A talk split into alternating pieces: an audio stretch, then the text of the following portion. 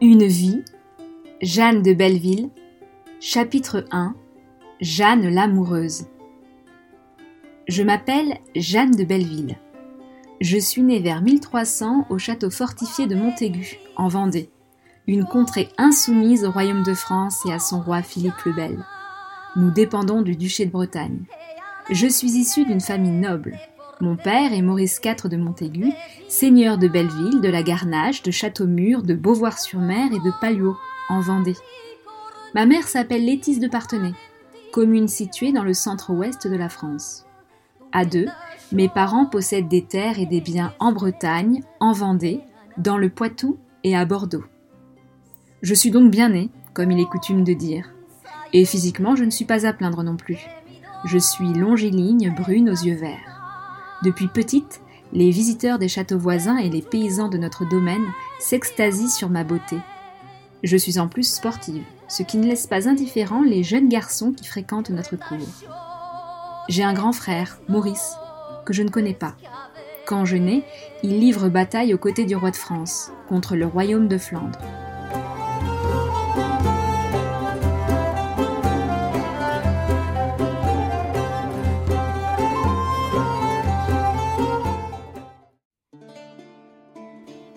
À 4 ans, mon père meurt. Mon frère Maurice doit revenir administrer le patrimoine familial. Il prend le titre de Maurice V de Belleville-Montaigu. Cela ne change rien à ma vie. En tant que noble, pas de place aux états d'âme ni aux remises en question. Mon destin est déjà scellé. Dès que je serai en âge de me marier, je devrai épouser un bon parti, dont l'héritage renforcera la puissance de ma famille. Si je refuse, je devrai entrer au couvent. En attendant, j'étudie durement alors que la majorité de la population est illettrée. J'apprends à compter, car lorsque mon époux s'absentera de longs mois, je devrai veiller au traitement des rentes, au versement des salaires et soldes des écuyers, châtelains, de tous les hommes et femmes qui officieront pour moi. J'apprends également à lire et à écrire. Je sais parler latin, breton, angevin, mayennais, gallo, poitevin satongeais et français, la langue de nos voisins. On me prépare aussi au mariage et à la gestion des affaires domestiques j'apprends à recevoir les visiteurs, à me faire préparer de belles toilettes, à organiser les banquets, à danser. J'ai donc peu de temps pour les loisirs et les amitiés. Quant aux relations familiales, elles ne débordent pas de sentiments, même si ma mère a instauré une ambiance de cour d'amour.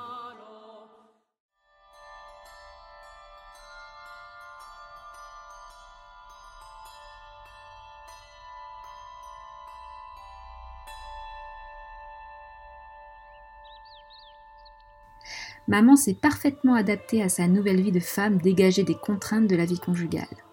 Passionnée d'art, elle passe ses journées à recevoir poètes, écrivains et musiciens et prend part au jeu de l'amour courtois. Elle se substitue aux héroïnes de ses lectures et se délecte du désespoir de certains de ses amants. Notre maître d'hôtel en paie les frais.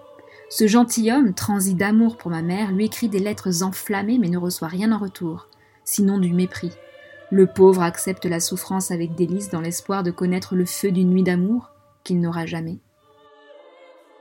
Ce n'est pas ma conception de l'amour. Je souhaite aimer passionnément, mais je ne veux pas faire souffrir mon amoureux. Je rêve d'un homme beau et fort dont le charme et la vigueur du corps reflèteraient ceux de son âme et gageraient ceux de nos futurs enfants.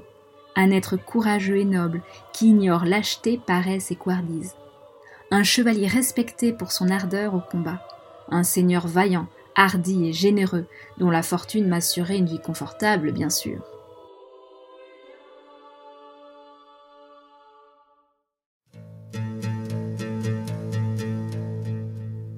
En 1313, avant mes 13 ans, mon frère Maurice arrange mon mariage avec Geoffroy VIII de Chateaubriand, baron de Chateaubriand et seigneur de la Viorot, de la Candé, de Chalin et des Huguetières, dans le Maine-et-Loire, pour vous situer. Âgée de 20 ans, veuve de la vicomtesse Alix de Thouars, un autre bled du centre-ouest de la France, Geoffroy est l'un des nobles les plus convoités de la Bretagne. Toutes les filles et veuves bien nées en rêve, et c'est moi qui l'a choisi, pour mon plus grand malheur. Je n'aime pas cet homme imposé. En plus, il a la réputation d'être dur, taiseux, matois et autoritaire. Le jour du mariage, je suis complètement apeurée. Lors de la cérémonie, j'ose à peine regarder cet étranger dans les yeux. Et quand il prononce ses vœux, je tremble comme un oisillon. De cet anneau je t'épouse, et de mon corps je t'honore. Cette dot, je te la donne. Il glisse ensuite un anneau d'or au majeur droit de ma main toute frêle, celle avec laquelle je devrais noblement gérer notre destin commun.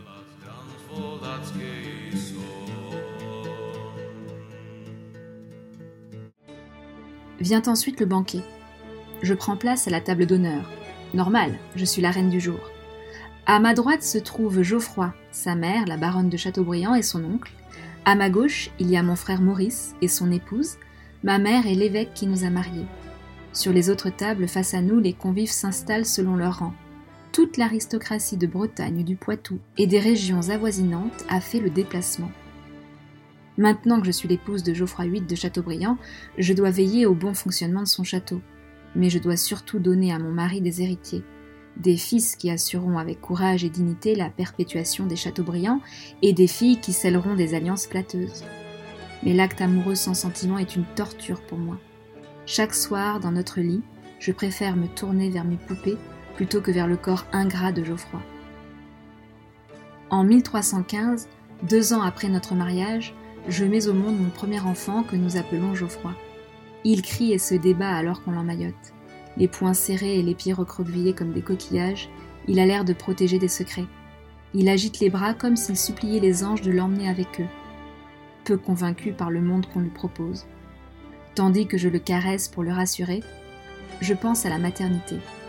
À partir d'aujourd'hui et durant toute ma vie, j'aurai la responsabilité de veiller sur ma famille. En 1316, à l'âge de 16 ans, je donne naissance à une fille à qui nous donnons le prénom de Louise.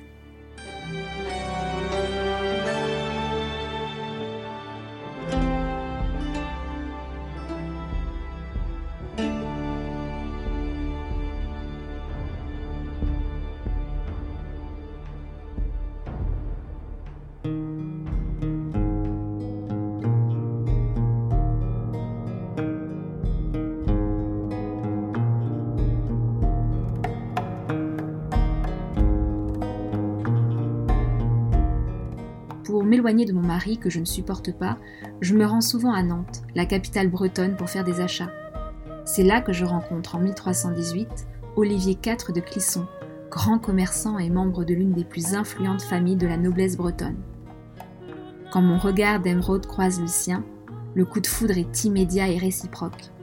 Nous avons tous les deux 18 ans. Ça y est, je connais enfin l'amour pur et absolu tel que j'en rêvais. Je suis autant amoureuse d'Olivier que de la liberté et la puissance que m'insuffle le sentiment amoureux. D'abord timide, je m'abandonne peu à peu à la passion, au désir d'explorer nos corps, d'en apprendre les lignes, d'en connaître les forces et les faiblesses. Ses mains flânent sur ma peau, s'attardent sur mes seins et à l'intérieur de mes cuisses. Mon cœur, que je pensais si sage et dont les frétillements pour un mot d'amour murmuré me rendaient tonteuse, s'emballe à la violence d'une étreinte. Je m'accroche à lui. Je veux posséder cet être tout entier. Je suis prête à tout, à le suivre là où il m'emmènera. Les jours et les mois passent et la flamme reste incandescente. Je rejoins régulièrement Olivier dans une maison en bord de Loire que j'appelle ma boutique, pour éloigner toute suspicion de mes domestiques. C'est ici même qu'en 1320, je mets au monde notre fille Isabelle. Nous avons 20 ans. Mais la naissance de cet enfant adultérin est un scandale. Geoffroy, craignant de ternir sa réputation, étouffe l'affaire et continue de me traiter comme si de rien n'était. Olivier, lui, est contraint de se plier au mariage arrangé avec Blanche de Bouville. Je suis submergée par la douleur. Ajoutez à cela que cette même année, mon frère meurt sans descendance. J'hérite de ses terres et de ses biens, dont un château sur l'île Dieu. Pour oublier mon chagrin, je me lance dans de grands travaux. Je fais détruire ce vieux tas de pierres pour en construire un nouveau. Je motive tous les tailleurs de pierre, les maçons, les charpentiers et les forgerons de l'île à participer à l'ouvrage en échange du gîte et du couvert. Le défi est de taille. Il faut bâtir un château en pierre sur un roc tout en tenant compte des marées qui l'inondent deux fois par jour, du vent et des vagues. À travers cette entreprise, j'ai l'impression que c'est mon cœur que l'on reconstruit.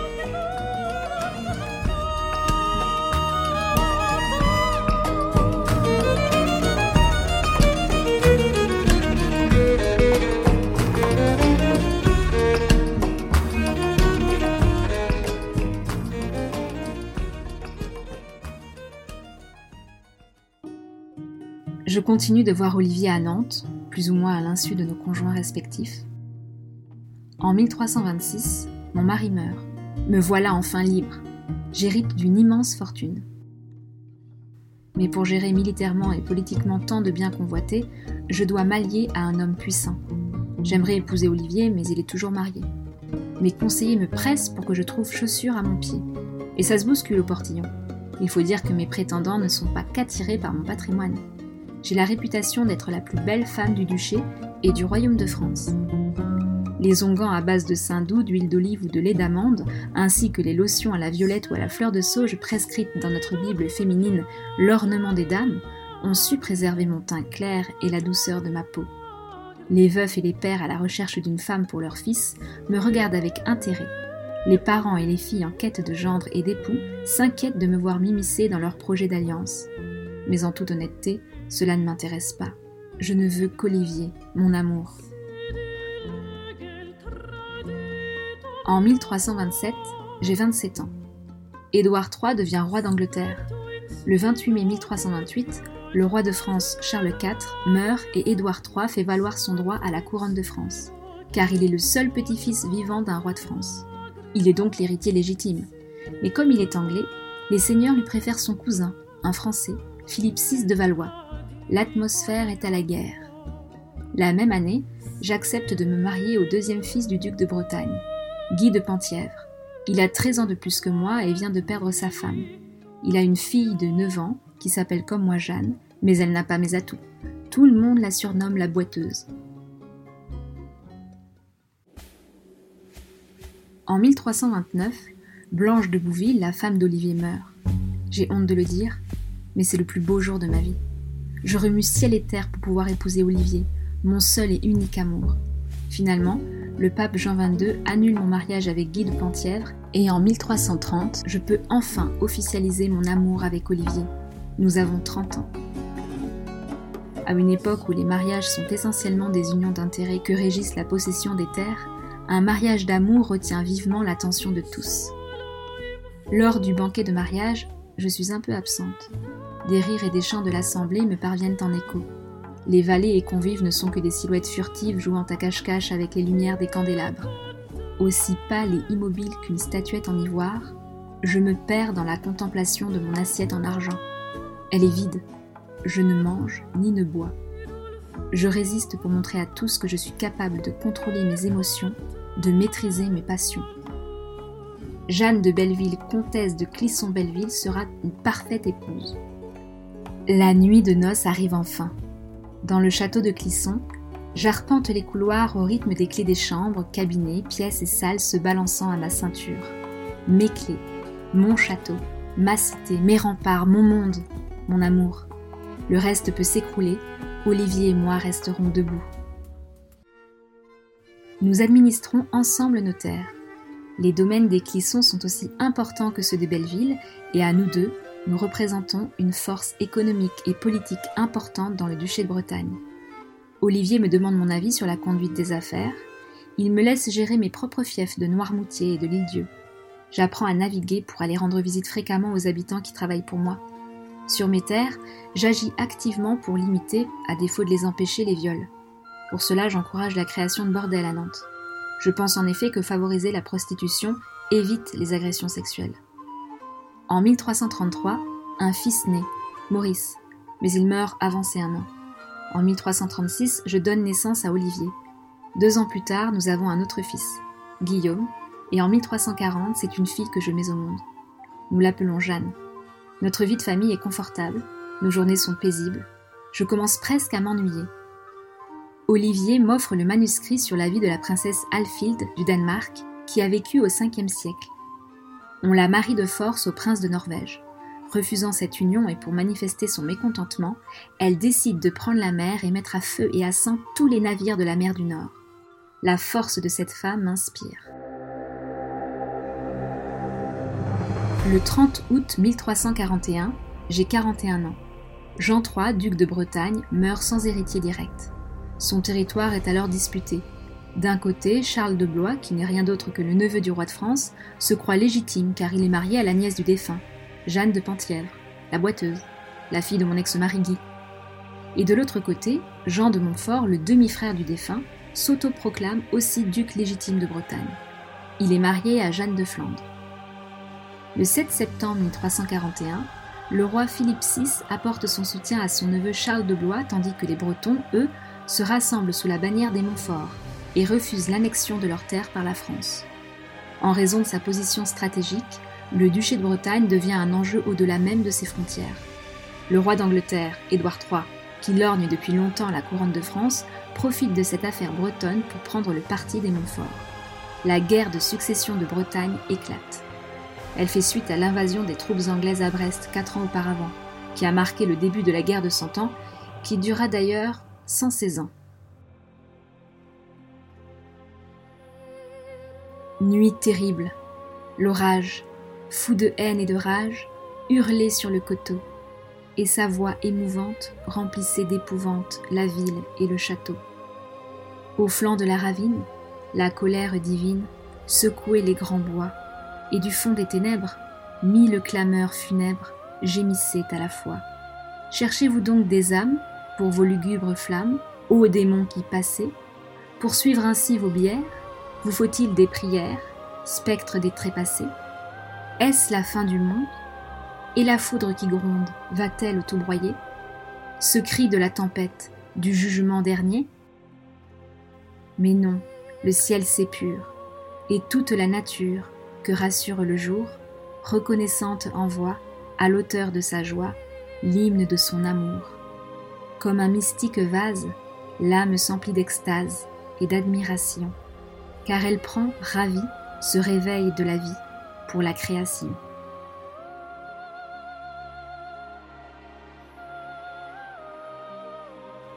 Une vie, Jeanne de Belleville, Jeanne l'amoureuse, fin du chapitre 1.